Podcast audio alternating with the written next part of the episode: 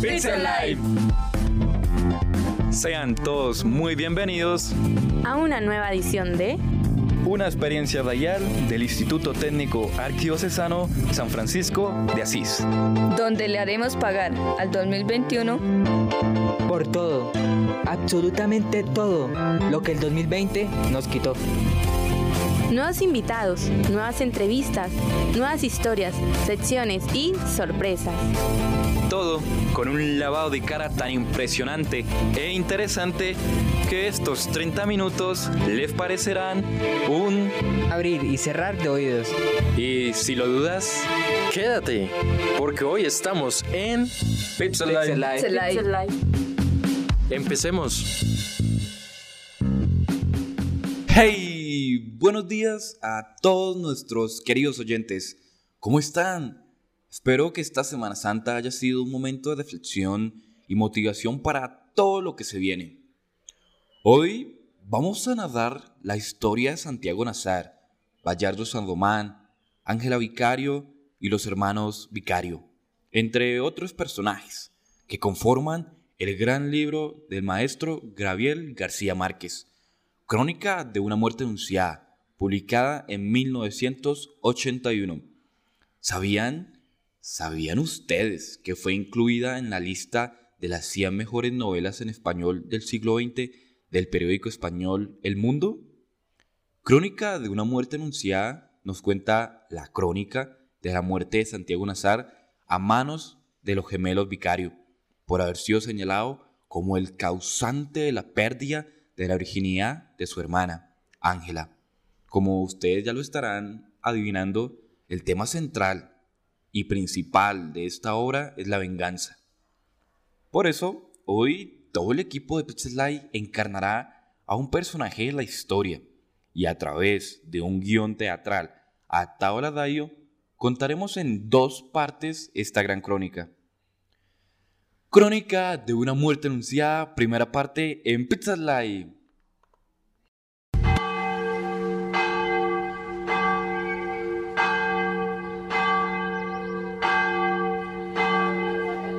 Agosto, cuando Bayardo San Román llegaba al pueblo por primera vez. Llegó en el buque semanal. Parece tonto. Es una lástima, porque está como para comérselo vivo. Está nadando en oro. Es un hombre muy extraño. Es muy encantador. Nadie nunca supo a qué vino, aunque cuando más adelante se lo preguntaron, dijo que estaba yendo de pueblo en pueblo buscando con quién casarse. Bayardo San Román vivía en una pensión para hombres y cierto día del mes de septiembre, aproximadamente a las 2 de la tarde, mientras estaba haciendo una siesta en un mecedor de la sala, ve por primera vez a Ángela Vicario y a su madre. Ángela Vicario y su madre, vestidas de negro, atravesaban la calle con dos canastas de flores artificiales. Señora. Sí, joven, dígame, ¿necesita algo? ¿Sabe quién es aquella joven? Es la hija menor de la mujer que la acompaña. Se llama Ángela Vicario. Bayardo San Román sigue a Ángela Vicario con la mirada, hasta el otro extremo de la plaza. Tiene el nombre bien puesto. Bayardo San Román recuesta su cabeza en el respaldar de la silla y vuelve a cerrar los ojos. Por favor, cuando despierte, recuérdeme que me voy a casar con ella. Tres personas que estaban en la pensión confirmaron que el episodio había ocurrido, pero otras no lo creyeron y decían que Bayardo San Román y Ángela Vicario se habían visto por primera vez en las fiestas patrias de octubre, durante una verbena de caridad en la que ella era la encargada de las rifas. Bayardo San Román llegó a la verbena y fue derecho al mostrador, atendido por la rifera, lánguida de luto hasta la empuñadura. ¿Cuánto cuesta esa ortofónica? No está en venta, es para rifar.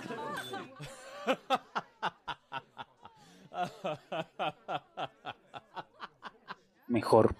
Así será más fácil. Y además, más barata. Deme la boleta de la rifa. Los compro todos. Ángela Vicario quedó impresionada, pero por razones contrarias del amor, detestaba a los hombres altaneros y nunca había visto uno con tantas ínfulas. Su contrariedad fue mayor cuando cantó la rifa de la ortofónica, en medio de la ansiedad de todos. El número ganador es...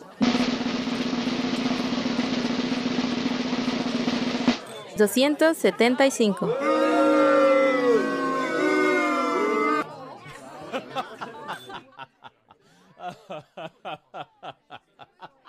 Ese es mi número, señorita. He ganado. Esa noche, al regresar a su casa, Ángela Vicario encuentra un regalo adornada con cinta de organza. ¿Qué es eso? Tiene una tarjeta de dedicatoria con tu nombre. Ángela Vicario lee en la tarjeta el nombre de Vallardo San Román, abre la caja de regalo y descubre la ortofónica adentro. Pero, ¿cómo supo que era mi cumpleaños? No lo sé, hija mía, pero ¿por qué ese hombre te hace esa clase de regalos? ¿Qué motivo le habrás dado? Les juro que no le he dado motivos, ni siquiera lo conozco. Recién hoy lo he visto por primera vez en la verbena. Créanme, por favor. Si es así, entonces llevemos la ortofónica para volverla a su dueño. Y lo hicieron, con tanto de vuelo que no hubo nadie que la viera venir y no la viera regresar. Con lo único que no contó la familia fue con los encantos irresistibles de Vallardo San Román. Los gemelos no reaparecieron hasta el amanecer del día siguiente, turbios de la borrachera, llevando otra vez la ortofónica y llevando además a Vallardo San Román para seguir la parranda en la casa. Vamos, Vallardo, vamos a casa para que conozcas a toda la familia. Será todo un honor para mí, muchachos. La penuria de espíritu de Ángela Vicario se agravaba con los años, tanto que cuando se supo que Vallardo San Román quería casarse con ella, muchos pensaron que era una perfidia de forastero. Sin embargo, la familia lo tomó en serio y con gran alborozo. Solo solicitaron que el novio acreditara su identidad, pues lo que sabían de él no iba más allá de la tarde en que desembarcó con su atuendo de artista. Y era tan reservado sobre su origen que hasta el engendro más demente podía ser cierto.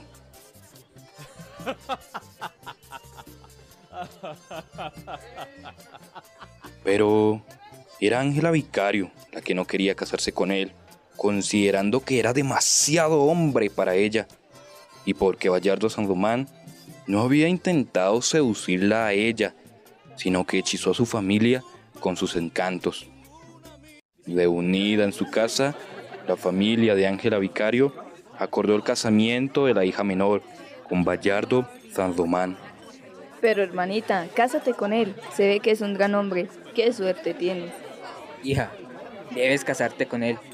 No debes rechazar una propuesta de matrimonio de un hombre como él. Nosotros somos una familia dignificada por la modestia. No tenemos derecho alguno de despreciar aquel premio del destino. Los gemelos se mantuvieron al margen por considerarlo vaina de mujeres. Pero yo no lo amo, apenas si lo conozco. También el amor se aprende. A diferencia de los noviazgos de la época, que eran largos y vigilados, el de Ángela y Vallardo fue de solo cuatro meses.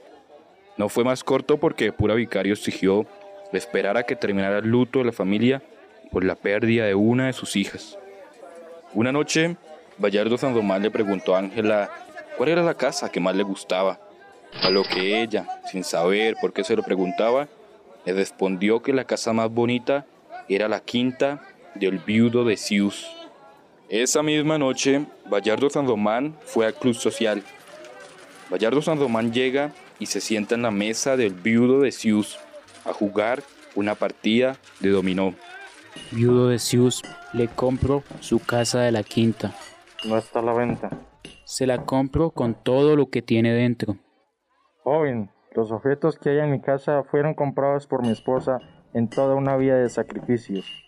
Para mí, Cada uno de ellos sigue siendo como una parte de ella. El viudo de Zeus habló con el alma en la mano. De acuerdo. Entonces, véndame la vacía. No, señor, no puedo venderla.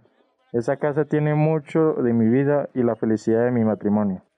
Al cabo de tres noches, ya mejor preparado, Gallardo Sandomán volvió a la mesa de dominó. Viudo, ¿cuánto cuesta la casa? No tiene precio. Diga uno cualquiera. Lo siento, pero ustedes los jóvenes no entienden los motivos del corazón. Digamos, cinco mil pesos. Juega limpio. Esa casa no vale tanto.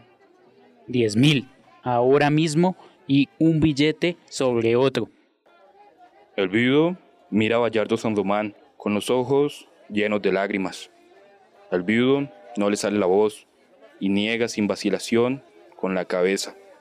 Entonces, hágame un último favor. Espéreme aquí cinco minutos. Cinco minutos después, en efecto, volvió a Club Social. Gallardo Sandomán pone sobre la mesa diez gavillas de billetes de a mil. El viudo de Zeus murió dos años después. Murió de eso. Murió de pena moral. Pues no solo había vendido su casa con todo lo que tenía dentro, sino que le pidió a Gallardo que le fuera pagando poco a poco.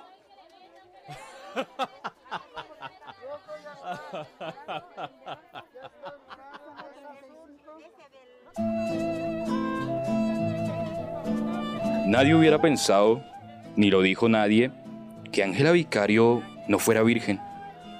No le habían conocido novio anterior y había crecido junto con sus hermanas bajo el rigor de una madre de hierro.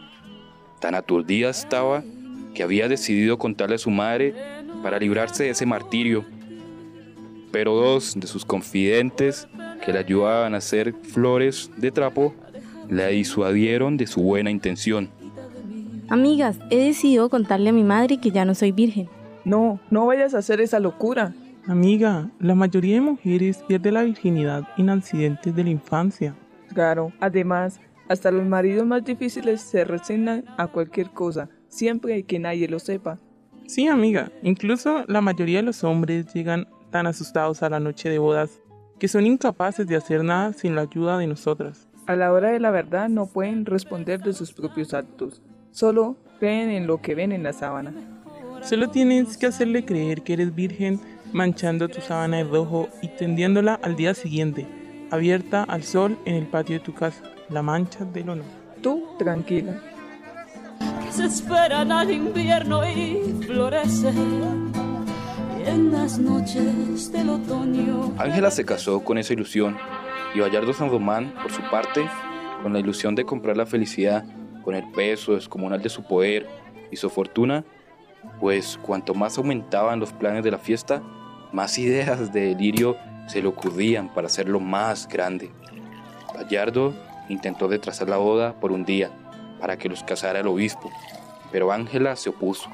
La fiesta terminó por convertirse en un acontecimiento público. Trajeron tantos regalos que fue preciso restaurar el local olvidado de la primera planta eléctrica para recibir los más admirables. Y el resto lo llevaron de una vez a la antigua casa del viudo de Zeus, que ya estaba lista para recibir a los recién casados. Poncio Vicario, sentado solo en un taburete en el centro del patio, lo habían puesto ahí pensando, quizás, que era el sitio de honor.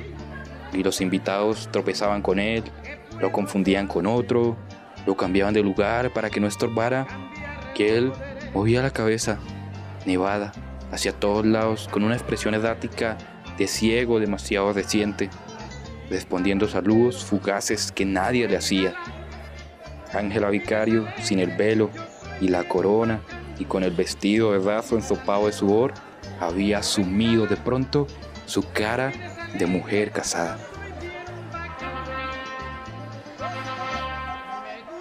Santiago Nazar, Cristo de Doya, Vallardo San Román y Ángela Vicario se sientan en una misma mesa. Te ha costado muchísimo la boda, Vallardo. Calculo hasta este momento que habrás gastado unos 9 mil pesos.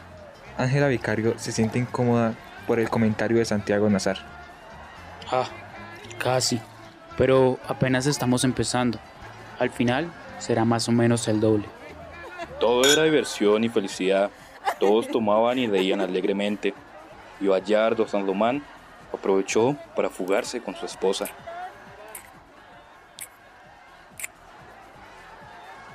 La parranda pública se dispersó en fragmentos hacia la medianoche y solo quedó abierto el negocio de Clotilde Armenta, a un costado de la plaza.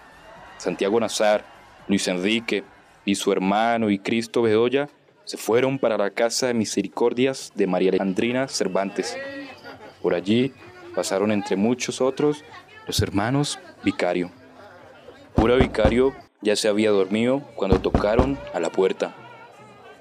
Gallardo estaba con la camisa de seda sin abotonar. Gallardo en ese instante agarró por el brazo a Ángela que se encontraba en la sombra y la puso cerca de su madre. Pura Vicario creyó que se habían desbarrancado con el automóvil y estaban muertos en el fondo del precipicio. Ave María Purísima, contesten si todavía son de este mundo. Gallardo San Román no entró, sino que empujó con suavidad a su esposa hacia el interior de la casa, sin decir una palabra. Gracias por todo, madre. Usted es una santa. ¿Cómo pudiste hacer eso? ¿Creías que no te iban a descubrir? Y así, Pura Vicario golpeaba con furia a su hija. Ángela no podía ni hablar. En el fondo quería que todo pasara. Un poco antes de las tres, la madre de Ángela llamó a sus hijos con urgencia para pedirles que regresaran a su casa. Hijos, vengan a la casa urgente. Bayardo San Román ha devuelto a su hermana. ¿Qué? Tranquilízate, mamá, ya vamos. Tocan a la puerta. Eran los gemelos que presurosos habían regresado a casa luego de haber estado bebiendo por la celebración de la boda de su hermana y ahora estaban enterados de su deshonra. Pura Vicario abrió la puerta. ¿Dónde está, madre? ¿Dónde está? Los gemelos encontraron a su hermana tumbada boca abajo en un sofá del comedor y con la cara macerada a golpes. Ángela ya no estaba asustada y había dejado de llorar. Anda, niña, dinos quién fue. Santiago Nazar.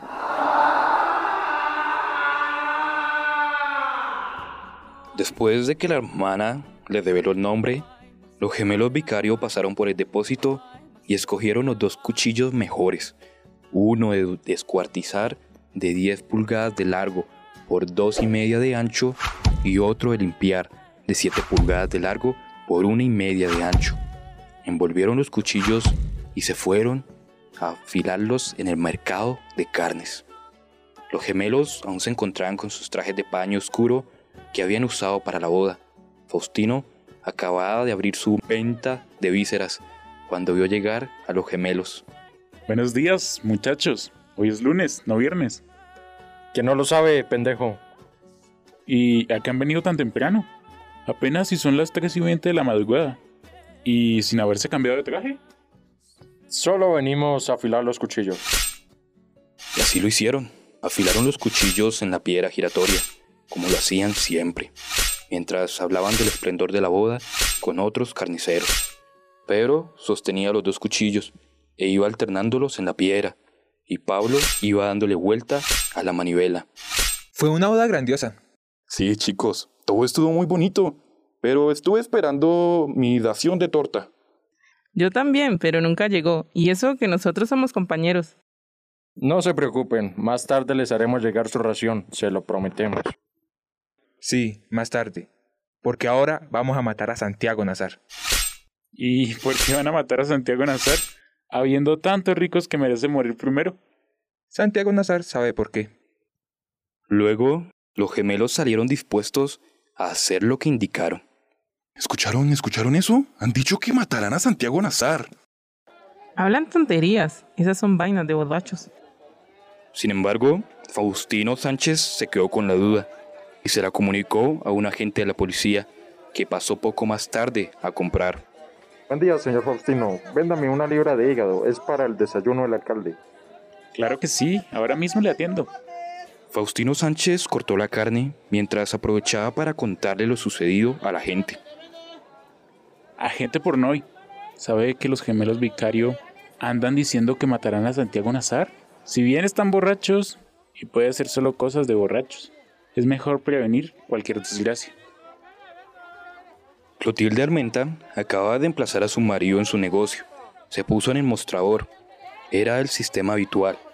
La tienda vendía leche al amanecer y víveres durante el día y se transformaba en cantina desde las 6 de la tarde. Los hermanos Vicario llegaron a las 4 y 10 de la madrugada. Una botella de aguardiente de caña, por favor. Muchachos, a esta hora ya no se expenden bebidas alcohólicas. Sin embargo, por tratarse de ustedes, los atenderé. Los gemelos se quitaron las chaquetas de paño, las colgaron con mucho cuidado en el espaldar de las sillas. Cuando se acabara la botella, pedirían otra botella. Otra botella, por favor. Los gemelos tenían la camisa sucia de sudor seco y una barba del día anterior que les daba un aspecto montuno. La segunda botella se la tomaron más despacio, sentados, mirando con insistencia hacia la casa de Plácida Linero, en la acera de enfrente, cuyas ventanas estaban apagadas. Las más grandes del balcón eran las del dormitorio de Santiago Nazar. Señora Clotilde, ¿ha visto luz en esa ventana? No. ¿Le pasó algo? Nada, no más que lo andamos buscando para matarlo. Clotilde Armenta se da cuenta de los dos cuchillos que llevaban envueltos en trapos de cocina. ¿Y por qué quieren matarlo tan temprano?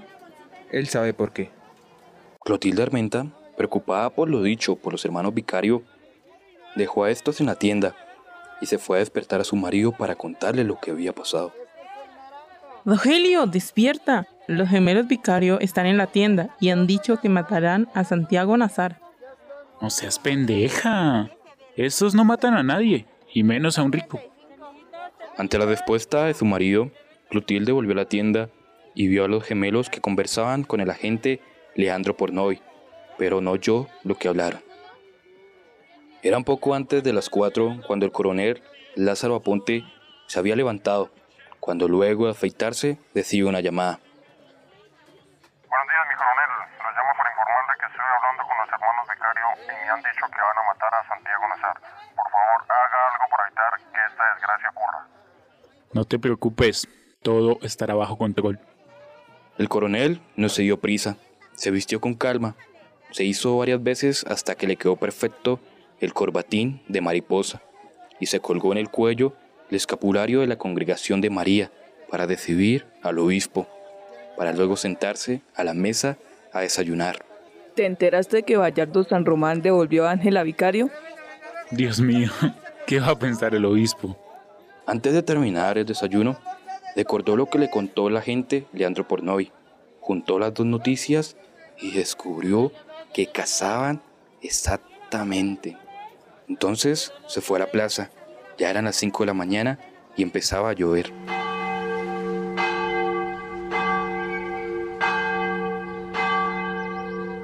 Los hermanos Vicario están esperando a Santiago Nazar para matarlo. ¿Sabe dónde están? Sí, en la tienda de Clotilde Armenta. El coronel se fue enseguida a la tienda de Clotilde Armenta y efectivamente allí encontró a los gemelos. El coronel se acercó donde los hermanos Vicario y sin hacer preguntas les quitó los cuchillos. Váyanse a dormir. Imagínense qué les va a decir el obispo si los encuentra en ese estado. Los gemelos salieron y el coronel se acercó a Clotilde Armenta. Ya no tienen con qué matar a nadie. No es por eso, es para librar a esos pobres muchachos del horrible compromiso que les ha caído encima. No se detiene a nadie por sospechas. Ahora es cuestión de prevenir a Santiago Nazar.